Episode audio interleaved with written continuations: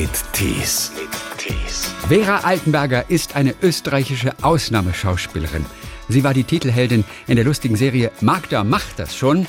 Oder sie war die heroinsüchtige Mutter in Die Beste aller Welten. Eine Rolle, für die sie ausgezeichnet wurde. Für mich war mit ein Punkt, wo ich verstanden habe, was, was Drogen machen können an, an positivem Effekt und warum man dieses, dieses starke Bedürfnis dann hat, das wiederzuhaben. Verena Altenberger saugt gerne Wissen in sich auf. Deswegen hat sie auch aus Spaß mehrere Sprachen gelernt. Wenn auch nicht alle fließend. Also Jiddisch und Türkisch, beides wirklich in den Kinderschuhen. Jetzt ist sie zu sehen in Spur der Mörder, ein Fernsehfilm vor dem Hintergrund der Mafiamorde von Duisburg, bei dem sie möglichst authentisch sein wollten. Ist nicht so, nicht so glamourös, wenn man sich das vorstellt. So man stürmt in den Raum und verhaftet den Übeltäter. Hallo nach Österreich. Hallo nach Deutschland. Wo genau eigentlich? In Wien? Bist du gerade in Wien? Lebst du in Wien Nein, eigentlich? nein, also ich, ich lebe eigentlich in Wien. Äh, jetzt gerade äh, drehe ich aber in Südtirol und äh, bin wegen einer Premiere heute nach Salzburg gereist. Also ich bin jetzt so ähm, den halben Weg vom Berg runter, damit ich Empfang habe zum Telefonieren. Und heute Abend geht es dann weiter in die Stadt Salzburg zu der Premiere.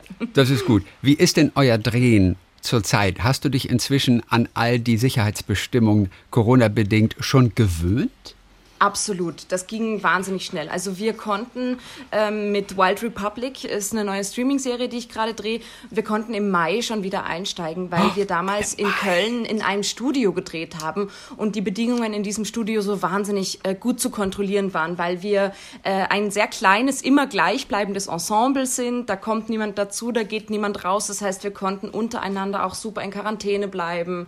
Ähm, wir wurden, äh, wir werden nach wie vor äh, fast täglich getestet getestet. Es gibt natürlich äh, das Maskentragen, dann so eine Einteilung in verschiedene Teams, die nicht mal dieselbe Türklinke berühren, geschweige denn irgendwie zusammen Mittagspause oder so machen. Mhm. Und ähm, das war vielleicht, sage ich jetzt mal, zwei, drei Tage ungewohnt und danach, äh, also mittlerweile fällt das irgendwie einem schon gar nicht mehr auf. Also ja. ich meine, ich tue mir da auch äh, leicht reden, weil ich muss nicht den ganzen Tag die Maske auf haben Nona nicht, ich stehe ja vor der Kamera. Ähm, also es ist vielleicht für andere, also ich sage jetzt mal vielleicht äh, vom Kameradepartment oder so nochmal, die würden das vielleicht nochmal anders beschreiben. das glaube ich. Ey, ihr habt im Mai sogar schon gedreht. Da wart ihr wirklich mit bei den aller, allerersten. Das habe ich ja von niemandem noch gehört, dass sie im Mai schon wieder gedreht haben. Da, da ging es ja noch richtig ab. Ähm, ja, also ich, ähm, ich müsste jetzt selber nochmal nachschauen, aber ich glaube, wir haben ja. Mitte Mai wieder angefangen. Wie gesagt, ja. da hatten wir wirklich dieses große Glück. Also es waren ja die wenigen Produktionen, die im Studio gedreht haben. Die sind ja, alle, klar. die haben alle relativ früh wieder anfangen können und da waren wir eben eine von denen und mit viel mehr Aufwand für die Produktion natürlich auch finanziell. Ähm, allein die Testungen und diese ganze Zoneneinteilung und ähm, zwei äh, Corona-Beauftragte dazu und Menschen, die die ganzen Tag nur alles Mögliche desinfizieren. Dann äh, dauert natürlich auch alles ein bisschen länger, weil man ähm, zum Beispiel gerade anfangs, äh, wo man noch nicht äh, so viel auch wusste, äh, durfte auch nichts von einer Hand in die andere übergeben werden. Also mhm. immer so auf einen Tisch abgelegt, desinfiziert, dann an sich genommen. Und dann dauert natürlich jeder Lichtumbau, jeder, jeder Filterwechsel an der Kamera dauert natürlich viel länger. Also großer Mehraufwand für die Produktionsfirma, aber die haben das gestemmt und wir konnten drehen und ich klopfe jetzt ganz schnell auf Holz, dass das bei uns auch so positiv bis zum Ende weitergeht. Wenn du so in den Bergen drehst, ich glaube, gerade ist eine Produktion Merzengrund. Äh, genau, die, ich, genau, zwei dreht. Sachen. Ist es genau. für dich als Österreicherin auch immer noch sag ich mal, etwas besonders Schönes, so vor einer herrlichen Kulisse zu drehen? Oder ist es normal? Da sagst du, ob Gott, ob ich in der Altstadt irgendwo in den Slums rumlaufe oder in den Bergen, ist mir egal. Es geht ja um meine Rolle. Oder genießt du das immer noch? Also das finde ich ist eine der schönsten Sachen an meinem Beruf ist, dass ich an so viele tolle Orte komme. Und mhm. ich würde jetzt nicht sagen, dass ich am allerliebsten in den Bergen drehe, weil wahrscheinlich würde ich dasselbe sagen, wenn wir jetzt gerade irgendwo am Meer wären oder so, würde ich sagen, oh Gott, es ist so schön, es gibt mir so viel Energie und es ist so toll. Aber es ist natürlich schon faszinierend, an welche Orte man kommt. Und jetzt auch gerade wieder, wir drehen ähm, sowohl bei dem Kinofilm vom Adrian Geuginger bei Merzengrund als auch bei Wild Republic an Drehorten. Da kommt man auch nur zu Fuß hin, was was natürlich für alle anderen sehr schwierig ist. Oh aber, Aber wir werden belohnt mit, mit einem Panorama und Orten, wo halt einfach keine Menschen sind und mit Lichtstimmungen, die man so nicht sieht. Also wirklich ganz toll. So also wir reden von irgendwelchen Schluchten oder tief in einer Klamm oder wo kommt man nur zu Fuß hin? Ja, wirklich, ja, ganz unterschiedliche Sachen. Oder halt ähm, äh, Gebirgszüge fernab von irgendwelchen Forststraßen. Also wo man wirklich so, gut, wir werden mit einem Pickup raufgeschattelt und dann ist aber schon noch mal 20 bis 40 Minuten zu Fuß. Es sei denn, oder die Frau Altenberger, oder so. Es sei denn, die Frau Altenberger hat schlechte Laune, dann wird sie natürlich mit dem Hubschrauber dort abgesetzt. Gleich, ganz oben auf dem Gipfel. So weit kommt's noch. nein. Es sei denn, du warst schon mal bei den Bergrettern oder beim Bergdoktor dabei und musstest gerettet War ich werden. Nie, nein. War ich noch nie, nein. Wie? Es gibt einen österreichischen Schauspieler, der noch nicht bei den, beim Bergdoktor dabei war. Offensichtlich. Offensichtlich. Die Spur der Mörder. Dort spielst du ja eine Verbindungsfrau zur italienischen Polizei. Zunächst mal, es geht um diese Mafia-Morde, die es ja auch in echt gegeben hat. 2007 genau. war das in Duisburg. Genau. Äh, das ist so der Hintergrund. Inwiefern hast du dich mit dieser ganzen Thematik für die Dreharbeiten und deine Rolle nochmal auseinandergesetzt? Also äh, wir haben natürlich relativ viel Material bekommen, einfach zum Durchlesen. Dann, dann, ich meine, man findet ja auch einfach, wenn man das mal googelt, schon relativ viel Material. Dann hatten wir auch das große Glück, mit ein, zwei Ermittlern zu sprechen, die involviert waren. Und auch in Italien, wir haben ja auch in Italien gedreht, da mhm. nochmal viel, auch mit der Polizia äh, durften wir sprechen und die haben uns auch noch Sachen erklärt und gezeigt. Also ähm, man hat schon relativ tiefe Einblicke, also wie, wie tief das dann wirklich ist und wie ehrlich und wie echt, weiß ich ja dann auch immer nicht. Oder wie, inwieweit da doch noch das ein oder andere Dienstgeheimnis gewahrt werden muss, das kann ich ja. nicht beurteilen. Aber es war schon eine wahnsinnig spannende Vorbereitung auch. Was hast du denn auch wirklich Interessantes und vielleicht auch für dich Überraschendes erfahren von den echten Ermittlern? Was ich einfach immer ganz spannend finde, ist, einfach auch die, die Technik, wenn man wirklich zugreift und so weiter. Also äh, ja. wir haben ja auch Szenen im Film, wo wir dann wirklich Häuser stürmen und so. Und ähm, ich finde das so spannend, wenn einem dann wirklich so äh, körperlich erklärt wird, wie man sich verhält, wo man sich wie äh, versteckt, duckt, wie man sich sichert, wie man die Kolleginnen sichert. Also das fand ich einfach immer so wahnsinnig, dieses Hands-on ähm, am Tatort, quasi, also nicht am Tatort, sondern am, am Ort des Geschehens. So, mhm. Das fand ich wahnsinnig spannend. Und wie stürmt man ein Haus? so dass man möglichst sicher bleibt und alle anderen auch. Und, und nicht, nicht falsches Heldentum vorschützen. Von dem, was du erfahren hast, von den Ermittlern, was konntest du auch konkret, sage ich mal, umsetzen dann in der Rolle? Was hat tatsächlich geholfen, etwas, ich weiß nicht, vielleicht auch äh, physisches oder äh, von der Mimik dann auch tatsächlich vor der Kamera zu machen? Oh, da konnten wir ganz viel tatsächlich nutzen. Also ähm, wir wirklich, äh, es war, es war äh, uns allen irgendwie ein Anliegen, das dann auch sehr realistisch ähm, in dem Fall äh, aussehen zu lassen.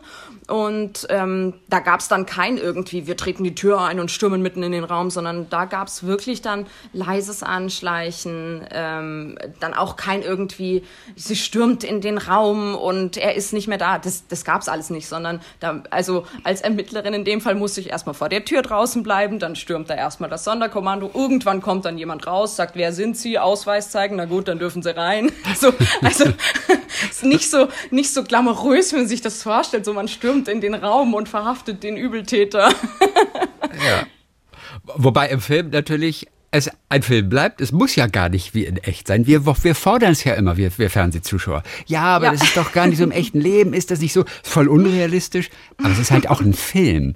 Habt ihr trotzdem so ein bisschen diesen Anspruch in dem Fall gehabt, da relativ konkret und authentisch zu bleiben? Ja, schon, absolut. Also ich meine, ich denke ich, ich denk mir das so oft beim Film. Es ist immer so lustig, weil einerseits ähm, macht man Sachen und dann heißt es irgendwie, ah, total unrealistisch, geht auch nur im Film so. Und andererseits denke ich mir so oft, wenn ich in der Realität was beobachte, dann denke ich mir, wenn man das im Film jetzt so zeigen würde, würde es einem kein Mensch glauben. ist, die ja. Realität ist so oft so viel absurder als der Film. Fällt dir da noch ein konkretes Beispiel ein, wo es genau so war? Also ich habe das zum Beispiel ganz oft, wenn ich Menschen beobachte, also sagen wir, ich warte auf den Zug und habe irgendwie Zeit, ich sitze so rum und beobachte Menschen, allein wie verschiedene Menschen gehen Gänge von Menschen. Mhm. Wenn man sich irgendwann mal ausdenken würde, ich möchte, dass meine Figur leicht vorn übergebeugt geht, der rechte Arm leicht nach hinten irgendwie angewinkelt, also wird einem ja kein Mensch glauben. so, es ist faszinierend, wie sich Menschen bewegen allein schon. Ihr wart ja auch in Kalabrien dann, direkt vor Ort, ja. ne? Ja. Also ja. da, wo sozusagen die Ndrangheta ihren Ursprung auch hat. Genau. Was war das für dich für eine Atmosphäre, so richtig vor Ort zu machen? Man weiß ja nie, ob nicht aus der Entfernung die echte Ndrangheta Mafia einen tatsächlich beobachtet bei den Dreharbeiten und die das vielleicht Ja. gar nicht lustig finden. Ja, andererseits habe ich mir, also natürlich hatte man irgendwie mal für eine Sekunde diese Gedanken und dann habe ich mir gedacht, ach, in Wirklichkeit wird das denen auch relativ egal sein, ob da jetzt das deutsche Filmteam eine Woche lang ähm, eine Geschichte nacherzählt, die irgendwie vor ein paar Jahren passiert ist. Also ich, also ich habe mir jetzt nicht irgendwie Sorgen gemacht. Ich glaube niemand so richtig. Also es war, ähm, man konnte sich manchmal so ein bisschen in einen kleinen Nervenkitzel hineinsteigern, sage ich jetzt mal. Ähm, aber in Wirklichkeit, in Wirklichkeit äh, hat, hatte niemand vor Ort echte Sorgen oder Bedenken. Es ist in Wirklichkeit einfach eine sehr malerische, wunderschöne, ähm, leider zu oft zu arme äh, Landschaft, Landstriche. Ich, bei, bei dem ganzen aufregenden Nervenkitzel, sage ich jetzt mal, rund, rund um das Thema Mafia, darf man ja nicht vergessen, dass das Geschichten sind, die einfach mit sehr viel menschlichem Leid verbunden sind und man sich da auch ein bisschen entfernen muss von diesem filmischen Nervenkitzel, der, der vielleicht mal Spaß macht, irgendwie sich davon eben kitzeln zu lassen, sondern äh, in Wirklichkeit sind das einfach Kriminalfälle, ähm, die Familien kaputt machen und die sehr viel Leid erzeugen. Also im Film ist ja ein ganz wichtiges Thema, dass die deutsche Polizei und die italienische Polizei so ganz anders arbeiten. Und die misstrauen sich ja auch gegenseitig. Was habt ihr davon erfahren, als ihr ein bisschen recherchiert habt, mit den Echten gesprochen habt? Ist es auch in echt so? da heißt es, glaube ich, ähm, die offizielle, das offizielle Statement ist, die Zusammenarbeit klappt super. Und ähm, ich glaube, in weiten Teilen ist das Natürlich. auch so. Ja. Ich kann mich gar nicht mehr dran erinnern. Darfst du auch Italienisch sprechen in dem Film? Ich bin gar nicht mehr ganz sicher. Ein bisschen. Ein bisschen schon, ne? Es ist, ja, wir hätten alle zusammen ähm, gerne mehr Italienisch gesprochen. Also das ist natürlich auch immer so mein Anspruch, wenn ich eine Italienerin spiele, dann möchte ich natürlich am liebsten immer dann, wenn es Sinn macht, in die Muttersprache zu wechseln, auf Italienisch sprechen.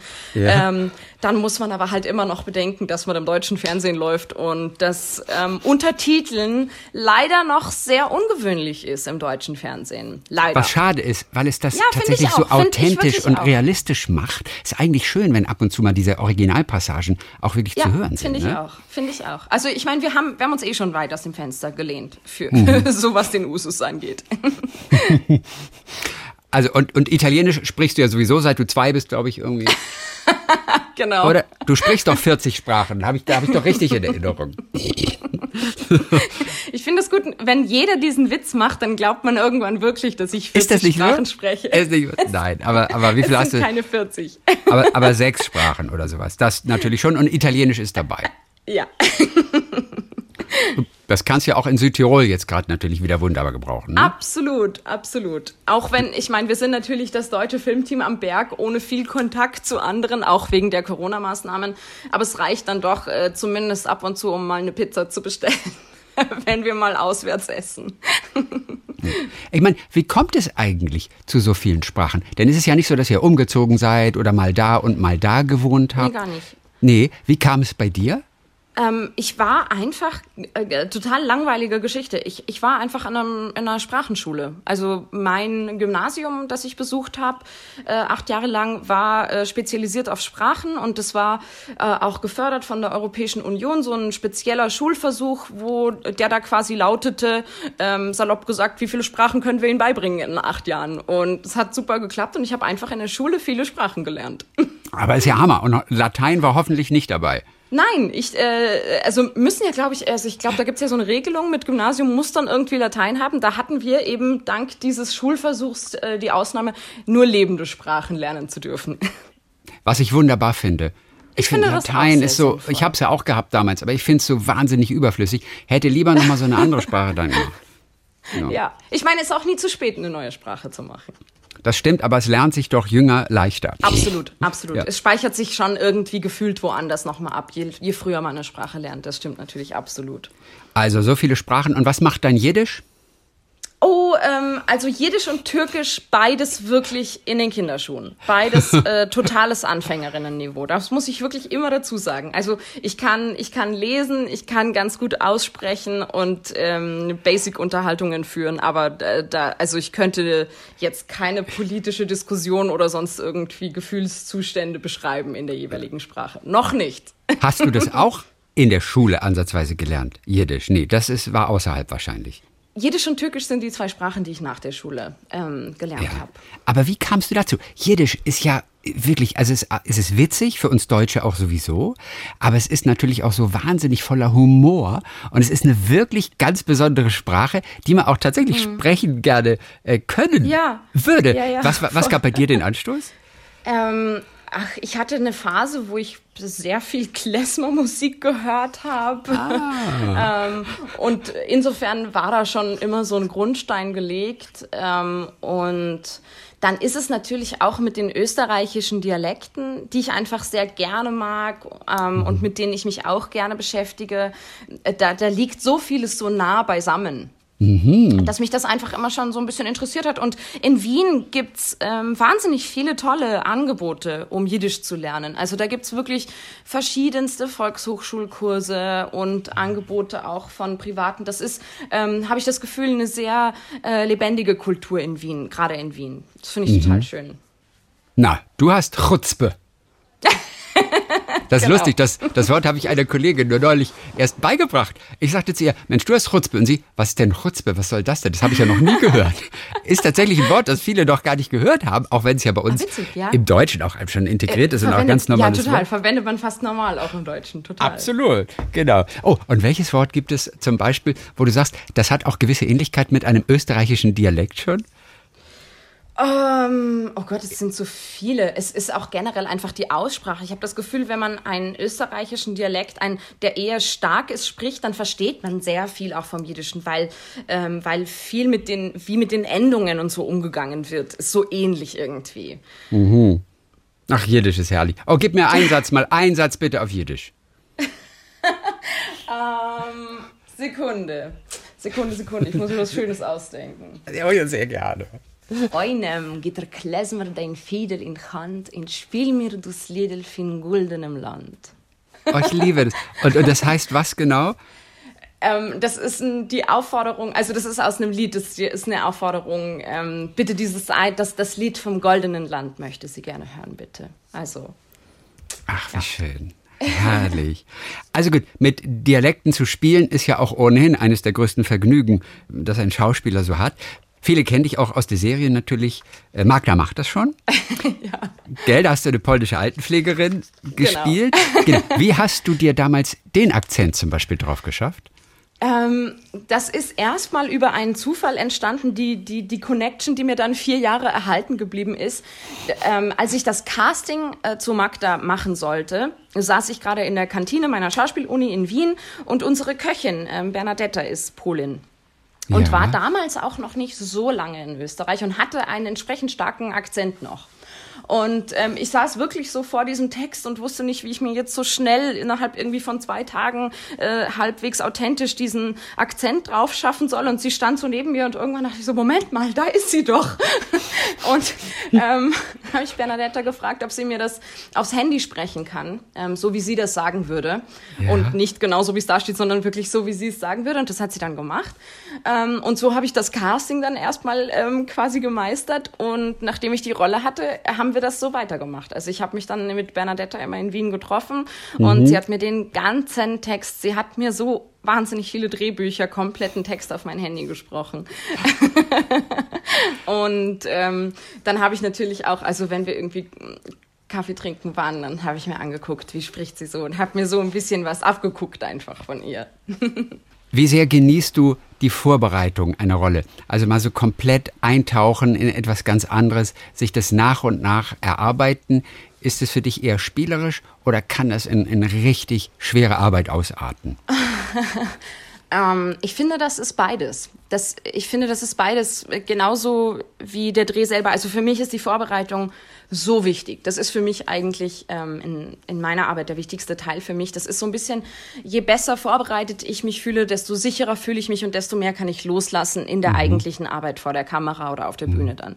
Also ich erarbeite mir Selbstbewusstsein in der Rolle, indem ich mich sehr gut vorbereite, indem ich okay. die Fähigkeiten lerne, die diese Rolle beherrschen soll, indem ich mir eben einen, einen Akzent oder Dialekt oder eine Sprache äh, wirklich so, so gut wie irgendwie möglich drauf schaffe, ähm, mich da auch nochmal in mehrere äh, Richtungen absichere, das von verschiedenen Leuten nochmal überprüfen lasse ähm, oder halt auch mal wirklich so ganze Tage oder noch länger bei manchen Rollen ähm, in, in andere Berufe reinschlüpfe. Also wenn es jetzt irgendwie Kellnern ist, dass man das ist ja wirklich ein Bier zu zapfen ist nicht einfach und ja. wenn man und wenn man eine Kellnerin spielt, die daneben dann noch Text haben soll und das und das und das, das ist so, das sind so Tätigkeiten, die müssen so nebenbei laufen und das finde ich kann man nur, wenn man ähm, das wirklich wahnsinnig oft gemacht hat und deswegen ist es mir so so wichtig, dann auch wirklich in andere Berufe oder Fähigkeiten so einzutauchen oder eine mhm. Sportart oder so. Das ist ja, das muss man so gut können, dass das wie im Schlaf funktioniert, weil man muss sich ja in der Arbeit auf was anderes konzentrieren als auf die Fähigkeiten Fähigkeit, die die Figur sehr wohl im Schlaf kann. Also ja, also mir ist es wahnsinnig wichtig. Und ich finde das auch so spannend, weil man lernt so viel dabei. Ich finde ja, das so faszinierend, welche Leute man kennenlernt, welche Orte man kennenlernt, welche, ja, und, und es ist ja auch so ein bisschen Fähigkeiten sammeln. Das geht einem ja nicht mehr weg. Das ist so, ähm, so wie mit den Sprachen. Das ist so, man, man erarbeitet sich irgendwie so ein Potpourri an, an Fähigkeiten und Dingen, mhm, die, die so mhm. Spaß machen, die zu beherrschen, finde ich. Welche Sportart hast du schon erlernt für eine Rolle? Ähm, ich habe zum Beispiel den Waffenschein mal gemacht für eine den Rolle. Den Waffenschein? Also ja. für einen Polizeiruf, nee, weit, schon weit vorher. Nee, das war schon, das war schon vorher, ja. Äh, äh, ja. Das passiert einem ja, dass man schießen muss, passiert einem ja wahnsinnig oft ähm, und nicht nur als ja, Kommissarin. Na, natürlich. Das deutsche Fernsehen besteht ja quasi nur aus Krimis. ja, das österreichische auch sehr, sehr in weiten Teilen. Aber ich muss auch immer gleich, ich sage immer zum Waffenschein auch gleich dazu, ich besitze keine Waffe, ich lehne das auch total ab. Da ging es mir wirklich rein um die Vorbereitung ja. ähm, und um äh, darum, die Fähigkeit zu beherrschen und auch so einfach zu gucken, mit welchen, mit welchen verschiedenen Charakteren ist man dann in so einem Kurs und so. Das, also das war auch wieder eine ganz spannende Welt, in die man so nicht eintaucht. Und ähm, ja, aber keine Waffen für mich. Äh, du hast es gleich als Sportart auf jeden Fall schon gesehen. Schießen ist für dich gleich eine Sportart auf jeden Fall. Ja, also im hm. sinnvollsten Fall ist es das ja auch. Und was waren das da für Typen, mit denen du zusammen in dem Kurs warst? Waren ja wohl offensichtlich ein paar Kuriose dabei. Äh, ja, gar nicht so jetzt gar nicht irgendwie besonders kurios, dass man irgendwie sagt, was waren das denn alles für Menschen, sondern einfach so spannend, weil man, also ich hätte jetzt nicht gewusst, wer sitzt in einem Kurs für einen Waffenschein, hätte ich mir so nicht ausdenken können. Äh, waren zum Beispiel neben mir noch zwei andere sehr junge Frauen. Also hätte ich mir jetzt einfach mal so nicht ausgedacht. Also ich war da irgendwie Anfang Mitte 20 und dass man dann mit irgendwie drei Anfang Mitte 20-Jährigen den Waffenschein macht in Wien, äh, ist irgendwie, also es war so spannend einfach zu schauen, wer ist da, ähm, äh, wer geht da auch wie um, ähm, dann auch so manche ganz vorsichtig, manche fast so ein bisschen übermütig, die man dann immer so ein bisschen einbremsen musste. Den man immer, also so, es war einfach wahnsinnig spannend und auch das ganze Prozedere, das man dann noch machen muss mit, dann muss man ja auch noch zur Polizei Polizei und zum, zum psychologischen Test und so, das alles mal durchlaufen zu haben, was die Rolle, die ein Waffenschein hat, ja alles gemacht hat. Das sind ja alles Erfahrungen, die man selber macht, die aber die Biografie der Rolle ja beinhaltet. Und man, also das ist wie so ein, wie so ein, sich so ein Speckmantel an Erfahrungen draufpacken, den die Rolle mitbringt. Mhm. Was ist da wohl die Motivation? Also als 20-Jährige, 22-Jährige einfach den Waffenschein zu machen? Wo kommt das wohl her? Weil der Vater das auch macht? Oder ich denke wie kommt auch, also das darauf? kann ganz viel sein, dass es irgendwie familiär bedingt ist. Also ja, gibt ja auch äh, gerade in Österreich, ich meine, was heißt in Österreich gibt's überall, also gibt ja auch Jägerfamilien und so weiter, wo das irgendwie ähm, ich, ich, ich fürchte leider, es gibt auch Menschen, die sich tatsächlich sicherer fühlen mit einer eigenen Waffe, was ich wirklich nicht verstehen oder nachvollziehen möchte. Aber ja, ich, also es gibt ganz unterschiedliche Motivationen, bin mhm. ich mir sicher. Also eine Rolle wo wir gerade von Vorbereitung gesprochen haben, eine Rolle, die du besonders intensiv vorbereitet hast, und zwar ein ganzes Jahr lang, soweit mhm. ich mich erinnere, das ja. war ja für die beste aller Welten. Auch ja. hochgelobter Film und äh, du hast da auch, glaube ich, einen Preis für bekommen, als heroinsüchtige Mutter. Ja. Was war Teil dieser Vorbereitung ein ganzes Jahr lang? Oh Gott, so vieles. Ja. ähm, ich habe mich so ein bisschen von außen nach innen vorgearbeitet, könnte man sagen. Also ich habe angefangen mit ähm, äh, äh, verstehen, was die körperlichen Symptome sind. Weil ich muss ja in dem Moment, wo ich einen Film drehe, in dem ich als Rolle Heroin konsumiere, muss ich als Schauspielerin ja auch die körperlichen Reaktionen mitspielen und nicht ja, nur das, den inneren Zustand. Also ich musste genau verstehen, wann rast mein Herz, wann ist es eher langsam, wann tut mir was weh, was bedeutet Entzug, was tut da eigentlich genau weh, was passiert mhm. da genau mit dem Körper, was passiert, wenn man ein bisschen zu viel erwischt, ähm, was passiert man, was passiert bei Mischkonsum. Also so äh, sehr, sehr äußerliche Sachen, also viel mit Ärztinnen gesprochen, Suchthilfekliniken. Mhm, mhm. Dann ging es mir natürlich ganz viel darum zu verstehen, was ist Sucht. Äh, dazu war ich viel ähm, mit Suchthilfeorganisationen unterwegs die mir dann auch ähm, relativ schnell Kontakte hergestellt haben zu Aussteigern, also zu, zu Menschen, die mittlerweile clean sind, ähm, relativ lange schon, die mir einfach äh, erzählt haben von ihrer Vergangenheit und wie sich das angefühlt hat und warum sie da reingeschlittert sind und was für sie, äh, was das Heilsame der Drogen für sie war. Weil mm, es ist ja, man macht es ja nicht, weil es cool ist oder schmeckt, sondern ja. ähm, weil, man, weil man irgendwo Heilung benötigt, sage ich jetzt mal, und die vermeintlich in den Drogen findet. Mm, und dann äh, kam ich irgendwann an einen Punkt, wo ich sehr viel von diesem ganzen Drumherum und von den Vergangenheiten verstanden hatte, mir aber noch immer nicht vorstellen konnte, wie einfach Alltag auf Droge funktioniert. Also die Frau, die ich in Die Beste aller Welten spiele, hat einen siebenjährigen Sohn, äh, der relativ normal aufwächst. Also mhm. der geht äh, mit relativ normal, meine ich, der geht in die Schule, der hat zu essen, wenn er Hunger hat, da ist, äh, da sind Sachen im Kühlschrank äh, und der, der, der fährt auf Skikurs, wenn Skikurs ist, so ungefähr. Und das, das erfordert ja ein Maß an Organisation, das ich mir überhaupt nicht vorstellen konnte in Kombination mit diesen Zuständen von, von Heroinabhängigen. Und ähm, da hatte ich dann das Glück, dass ich Menschen getroffen habe, ähm, eben ursprünglich über diese Suchthilfeorganisationen, die mir da nach einigen Wochen und Monaten so viel Vertrauen geschenkt haben, dass sie mich ein ganz weites Stück an ihrem Alltag teilhaben haben lassen. Mhm. Mhm. Also da durfte ich dann wirklich mit nach Hause und auch sehr viel Zeit in den Wohnungen verbringen und da einfach sitzen und schauen und verstehen. Ähm, ja, da war ich so ein bisschen so ein Dauerhausgast, könnte man sagen. Ja. Und das hat mir ganz viel geholfen, einfach die Realität von Drogen zu verstehen und nicht, nicht die Extreme, sondern alles, was dazwischen liegt. Und was hat dir besonders geholfen von dem, was du erfahren hast, was du gehört hast, was du auch vielleicht gesehen hast? Was hat dir besonders geholfen für die Rolle damals? Äh, für mich war mit ein Punkt, wo ich verstanden habe, was, was Drogen machen können an, an positivem Effekt und warum man dieses, dieses starke Bedürfnis dann hat, das wiederzuhaben, ist, mir hat eine Frau mal erklärt, dass wenn sie Heroin nimmt, dann ist das, ähm, dann hat sie ein Gefühl, als würde sie als Kind zu Weihnachten um den Christbaum stehen und die Familie singt zusammen. Also so mhm. wirklich ein ganz reines Gefühl von Liebe und Geborgenheit. Mhm. Und das ist natürlich ganz schnell wieder weg und das wird einem ja auch nur vorgegaukelt. Aber das hat mir äh, so nachvollziehbar gemacht, warum man das so gerne unbedingt möchte.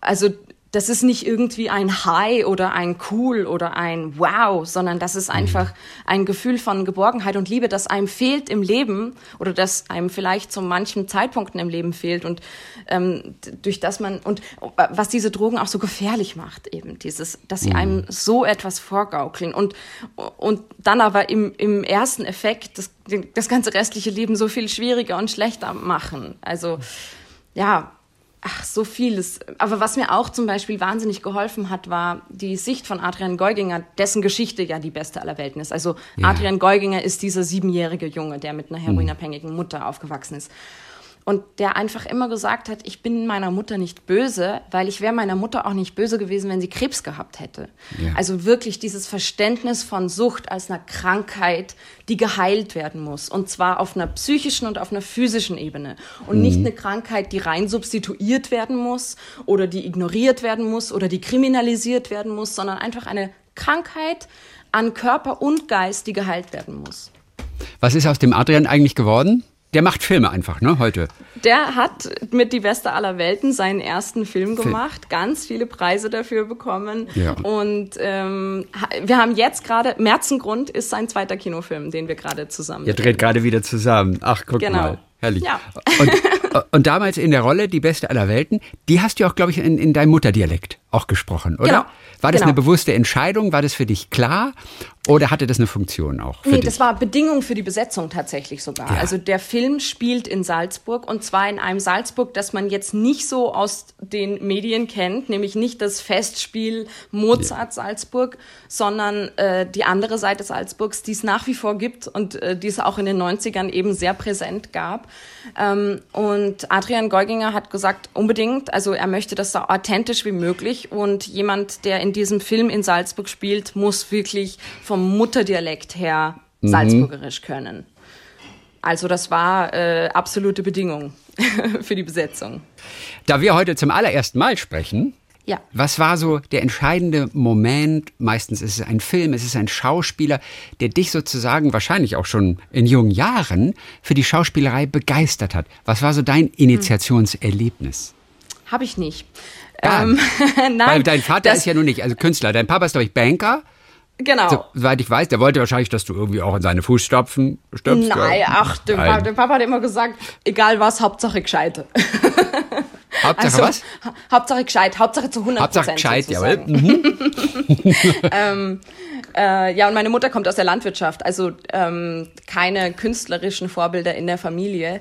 Ähm, ich, ich möchte, ich, ich wollte schon so lange Schauspielerin werden, dass ich mich nicht an den Ursprung dieses Wunsches okay. erinnern kann. Also ja. meine Mutter hat auch gesagt, das habe ich gesagt, als ich zwei, drei, vier Jahre alt war, irgendwie rumgeturnt habe und mich verkleidet habe und gesagt habe, ich werde Schauspielerin. Deswegen, ich kann mich nicht erinnern, wo das herkommt. Aber je mehr man das ähm, möchte natürlich, desto, desto schwieriger ist es ja und desto frustrierender ist es, wenn ja. es nicht klappt. Absolut. Wie viele Anläufe hast du denn gehabt für die Schauspielschule? Oh, viele. Viele viele. Also ich habe es mit 18 direkt nach der Matura, also nach dem Abi äh, probiert. Damals habe ich es nur an, nur unter Anführungszeichen an nur an zwei Schulen ähm, versucht, wo es nicht geklappt hat.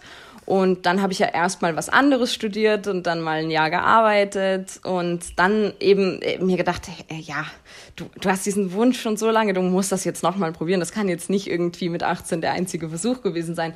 Und dann habe ich nochmal so eine ganz große Runde Aufnahmeprüfungen ähm, gestartet im ganzen deutschsprachigen Raum. Ähm, da tingelt man dann, das machen ganz viele so, da tingelt man dann wirklich so von Berlin nach Hamburg, mhm. und, ähm, nach Leipzig, nach Wien, nach Zürich und geht dann diversen Schauspielunis vorsprechen.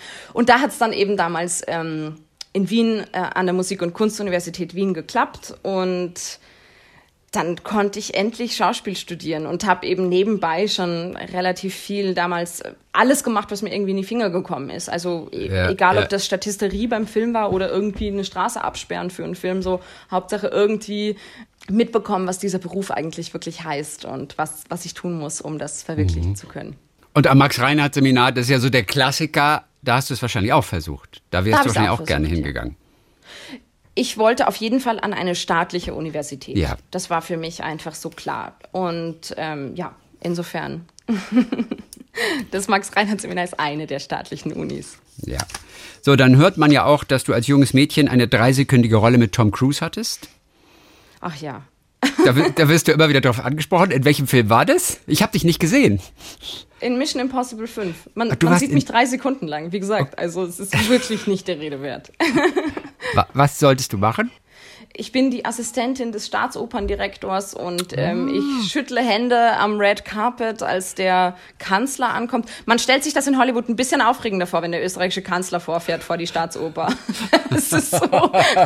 ähm, ich weiß nicht, ob da jedes Mal so ein großer roter Teppich ausgerollt wird und sämtliche Assistentinnen Spalier stehen.